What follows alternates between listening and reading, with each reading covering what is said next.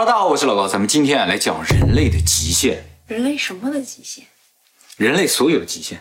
首先，奔跑速度的极限，大家都知道博尔特呢九秒五八百米记录啊，但其实这并不是人类奔跑速度的极限。按照人的身体结构啊，人其实理论上可以奔跑到九秒四八，但也说明啊对非常接近极限了啊。所以理论上想打破博尔特这个记录几乎就没有可能。如果想要靠近这个记录或者打破这个记录的话，人啊就得改变身体结构了，变成猫啊狗啊就可以了。哎，好，下一个力量的极限。人目前举重的这个世界纪录啊是五百零五公斤，这个记录呢属于英国的一个退伍军人，他叫马丁泰伊啊，是一个残疾人。他呢年轻的时候在阿富汗服役，然后呢和恐怖分子撞到一起去了，受伤就残疾了。那么他在二零一九年五月六号参加这个大力士比赛的时候，就举起了五百零五公斤的重量，哪里残疾了？腿残疾了。还能举起来？他是坐举，坐举举起来的东西会更重一些。对，做举会举起更重的重量。哎，奥运会上最大公斤级的就一百零五公斤级以上了，举重的世界纪录呢是抓举二百一十二公斤，挺举二百六十三公斤。也就是说，他这个做举啊，一举比奥运会的两个重量加一块儿还多。就是他能把这两个一起抓起来。当然了，奥运会主要是难度，要把那个东西举过头的，他这个不用，就提起来，提起来就可以。哎，还有一个重量的记录呢，是《权力的游戏》里边那个魔山，他创造了，就是人背东西的记录，六百多公斤，走了五步。下一个人反应速度的极限，目前已知啊，人反应的速度呢，普通人的极限大概是零点二秒左右，专业运动员或者受训练的人啊，可以达到零点一秒，但是不能超过零点一秒。这就是人反应速度的极限啊！当然，反应速度分视觉反应速度和听觉反应速度，人的听觉反应速度要好一点，所以理论上盲人的反应速度要比正常人快。也正因为人的反应速度是零点一秒，所以呢，百米比赛的时候你发令枪，枪一响，如果你启动的动作在枪响之后零点一秒之内，就算你抢跑；枪响之后你跑，也有可能被判抢跑。哎，下一个体温的极限，人正常的体温呢，大概三十六度多。这个温度啊，只要上升一度或者下降一度啊，都会引起各种各样不正常的状态啊。当人体体温降到三十三度以下，或者是高于四十度的时候，人几乎就无法正常思考。当人的体温降到三十度以下，或者升到四十二度以上的时候，人就会失去意识，就有生命危险。那么人的体温降到二十四度以下的话，人心脏就会停止工作了。那么当人的体温升到四十五度以上，脑啊身体组织就会产生永久性损伤，人也就基本上离死不远。历史上检测过人体最高的温度呢，是一九八零年时候美国亚特兰大的一个男子因为中暑送到医院去啊，检测他的体温呢有四十六点五度，抢救了一个月才抢救回来。但是他曾经体温达到四十六点五度，也就是身体可能会有一些地方已经有永久损伤。下一个重力的极限啊，就是人能够承受最大多大的重力。理论上，人的骨骼是可以支撑九十倍重力。超过九十倍重力，人的骨头就碎了。但是考虑到人的骨架的话，身体结构的话，最高呢能承受三十一倍重力左右。但是呢，这都是理论上的，真实情况呢，正常人啊一般承受不了五倍以上的重力。靠近五倍重力的时候，就开始出现恶心、头疼这种症状。哎，超过五倍重力了，就失去意识。那么有一些飞行员啊受过专业的训练的话，他可以承受十几倍的重力，但是也坚持不了太久。哎，时间长了也会失去知觉的。下一个，人不睡觉的极限。睡觉很可怕。对对对，这个我们以前讲过是吧？以前讲的是都市传说啊，今天讲个真的哈。目前已知人最长的不睡眠的记录呢是二百六十四个小时。这个呢是一九六三年时候美国圣地亚哥的一个高中生啊，兰迪加德纳啊，他呢利用圣诞节的这个休假啊。做了一个科学研究，就是人究竟多长时间可以不睡觉。于是就向吉尼斯世界纪录申报了。哎然后呢，医生还有专业的认证人员都到他家来了啊，做了各种各样的准备之后，他就搁那凳子上坐着，然后就开始测试。最终呢，有十一天之后，他实在坚持不住了，睡着了。那么在他参加这个挑战之前啊，他就是一个普通人，他每天生活很规律，他没有做过特殊训练，没有，他每天大概睡不到七个小时。那么在他这个整个挑战的过程中啊，不断的出现了幻觉、视力障碍和听觉障碍。那么当他结束挑战之后呢，他就安详的睡去了嘛。哎，他这一安详。他这一觉啊睡了十四个多小时，醒来之后检查身体各部分都很正常，没有任何后遗症。接下来几天呢，他睡得也要比平常长很多，但是渐渐渐渐一个月左右就完全恢复了。那么他这一次挑战给医学界留下了很宝贵的数据，但是经医生们整体的讨论之后，觉得人挑战这个不睡觉是非常危险的，所以从那之后，吉尼斯世界纪录就删除了这个挑战项目。那么除此之外呢，虽然没有被公认啊，美国新泽西的一个男子声称他一辈子没睡过觉，哎，这个人呢叫阿尔伯特·赫平啊，他宣称自己呢一直就没睡过觉。这个事情最早的是一九零四年的时候被《纽约时报》啊刊登出来的。这《纽约时报》就采访他，当时他四十二岁，他说我至少十年没睡过觉了。他自己说他这个事情的起因是在二十一岁的时候，他获得第一个孩子的时候，他在哪儿获得的？呃，就是他第一次当爸爸的时候吧。那么他就为了照顾这个孩子，啊，每天晚上就要起夜嘛。从那时候他就开始有点睡不着觉了。后来呢，他老婆因为什么原因过世，从那之后他就再也没睡过觉了。好爸爸呀！嗯，相当好的爸爸啊。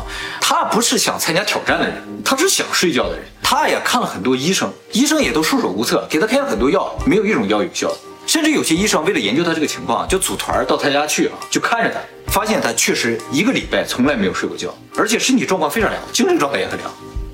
那么当然了，他不是为了挑战这个记录，所以对这个挑战记录这个事情一点兴趣都没有。他只想赶紧治好他的病，是吧？他 只想赶紧睡着。对对对，他这个新闻出来之后，很多人想用他这个事儿挣钱，就想把他拉进马戏团或者什么，就说哎，介绍这个人从来没睡过觉之类的，是吧？啊，他都拒绝了。最后呢，他是在一九四七年的时候睡着了，享年呢八十五岁。如果他到八十五岁都没睡过觉的话，他就有五十多年没睡过觉。据说呢，这个不睡觉这个事儿会损伤脑神经，而且脑神经一旦损伤了，就无法自动修复了。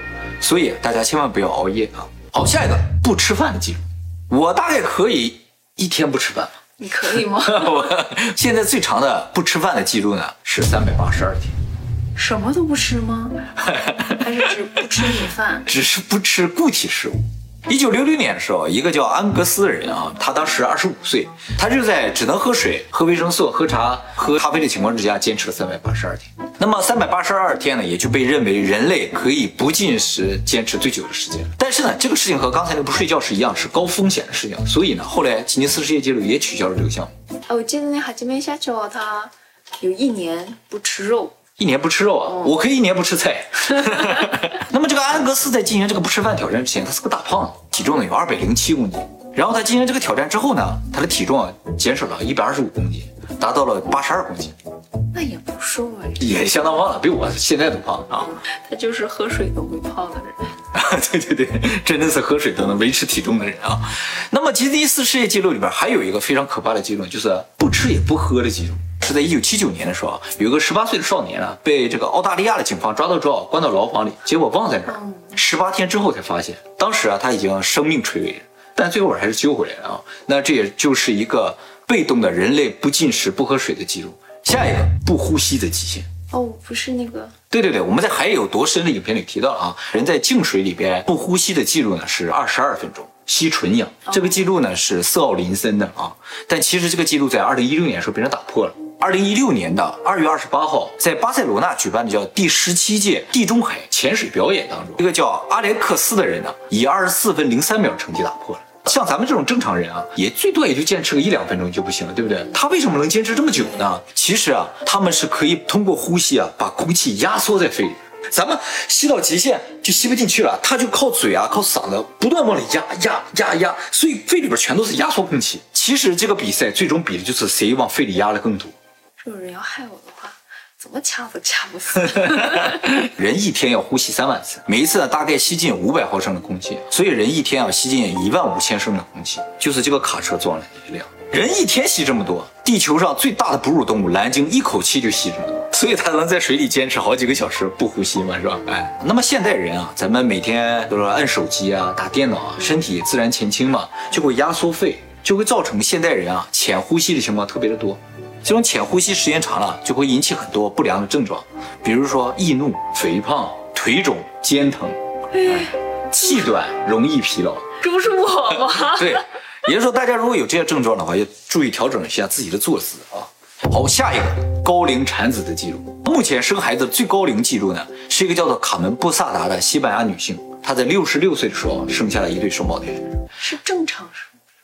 哎，你问到了一个很重要的问题啊，他是试管婴儿，他这一辈子没结过婚，哎，就想要个孩子，所以呢做了试管婴儿的手术。那么后来又出了两个印度人也生孩子了，都说自己七十多岁，但是印度这个户籍管理不是很好，所以他这个年龄究竟是不是七十多岁不太知道啊。现在能够确认的就是这个卡门，呃，那么自然生产的最高年龄呢是五十九岁。好，下一个人一次生产能生几个孩子的记录，你觉得人一下能生几个孩子？五个。世界纪录啊是八个。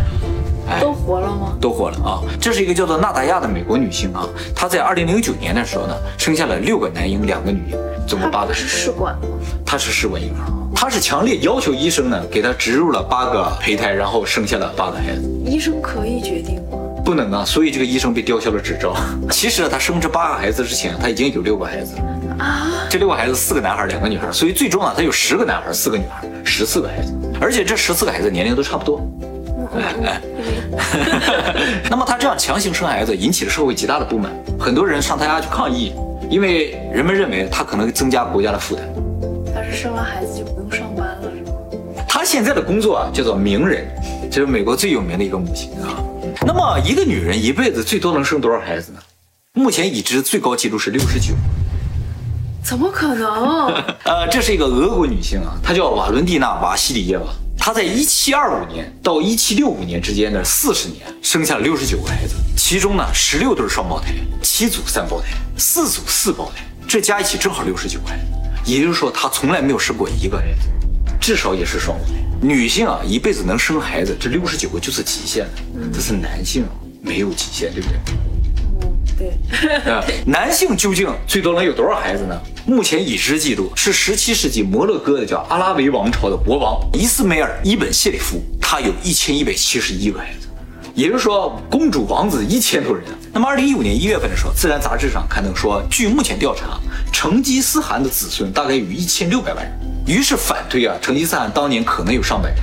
那么跟出生相关有一个非常有意思的记录啊，就是叫生日相同的几代人记录。就是你们全家啊，有几代人生日一样。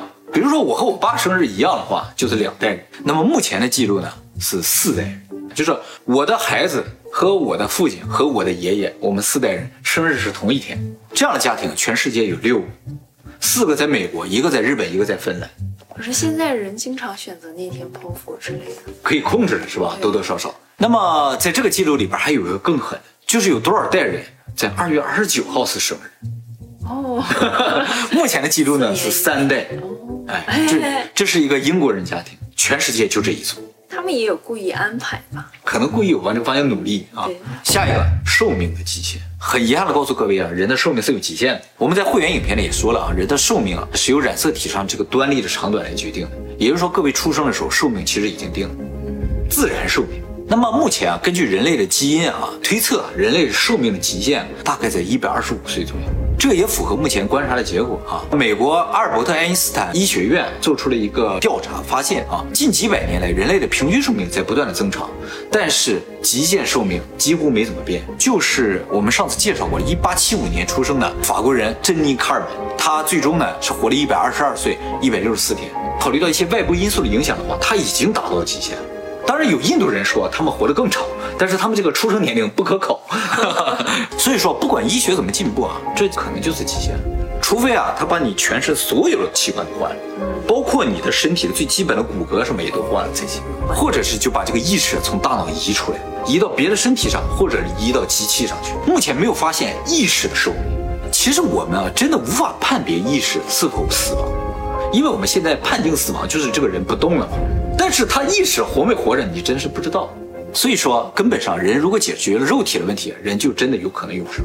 好的，以上就是跟人相关的一些记录啊。大家通过这个记录，可能感觉出人确实是挺强的啊。但其实这些记录任何一个放到动物界都是比较弱的。这我们在人为什么人那个影片里提到说，人在速度啊、力量啊各方面都是比较弱的。那寿命也是。对对对。但是啊，人其实在身体结构上有一个事情特别的强，就是人的耐力特别强。人可能是陆地上耐力最好的动物。一般的动物，它如果奔跑的话，基本上十五分钟就是极限。但人可以跑二十四小时。那么关于二十四小时奔跑的世界纪录呢，是一个希腊人叫扬尼斯，他二十四小时奔跑了三百零三公里。他这个速度在全程马拉松来说的话，也算是相当相当不错的成绩了啊。那么人为什么耐力这么好呢？影响耐力的东西就是排热系统。所有的动物都是靠呼吸排热的，它们身上没有汗腺，所以它们呼吸速度的极限就决定了它们耐力的极限。而我们人类的排汗系统非常发达，完全不受呼吸速度的影响，所以就可以耐力更好。远古的时候，人怎么打猎？你知道吗？就是看见个鹿哈，你就跑过去吓唬它，那鹿啊就吓跑了，然后你再跑过去吓唬它，它就又吓跑了，你就一天都跟着它，最后鹿活活累死。啊，远古人是这样打猎的，因为人的体能好。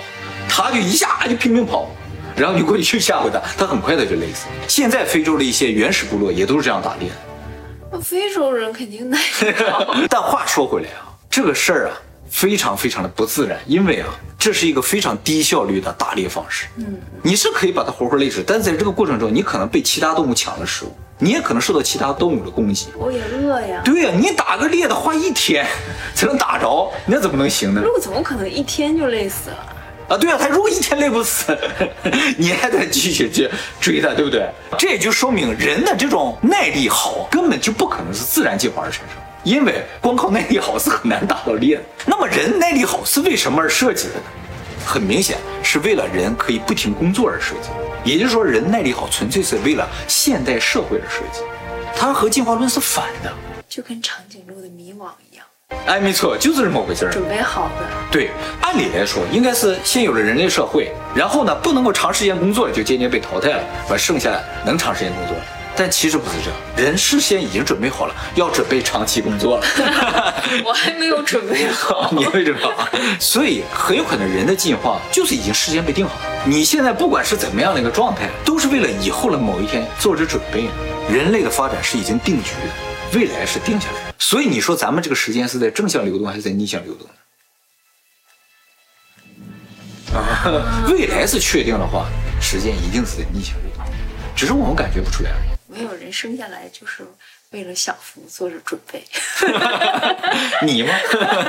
那么我刚才说了，陆地上最好的动物是人啊。那么海里的动物普遍体力都比较好。随便举个例子，比如说海豚，海豚啊从来就不休息，二十四小时都在动，所以一度认为海豚可能是不睡觉的。后来啊，经过观测发现啊，海豚会时不时的左眼半闭，或者时不时右眼半闭。大家知道，海豚左右脑是在交替睡觉高级！这才叫进化。哎